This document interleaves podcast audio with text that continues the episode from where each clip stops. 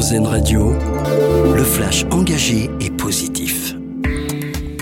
C'est un document qui était très attendu par les médecins. Le ministre de la Santé, Aurélien Rousseau, vient d'adresser au directeur général de l'assurance maladie la fameuse lettre de cadrage donnant les lignes directrices de la prochaine négociation conventionnelle avec les médecins libéraux.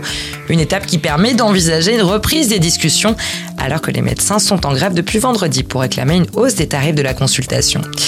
L'Europe au chevet des Palestiniens à Gaza.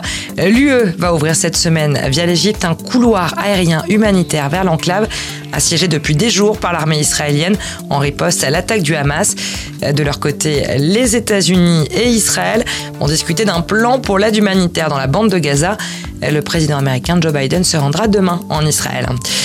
Peut mieux faire, c'est le bilan dressé par la Cour des comptes en matière d'éolien en France la juridiction pointe du doigt des objectifs ambitieux mais non atteints en matière de développement de la production d'électricité d'origine éolienne. L'institution appelle à alléger les obstacles réglementaires. En France, les délais moyens pour obtenir une autorisation de construction pour les parcs éoliens sont de 7 ans sur Terre et de 10 ans en mer. C'est parfois près du double des pays voisins.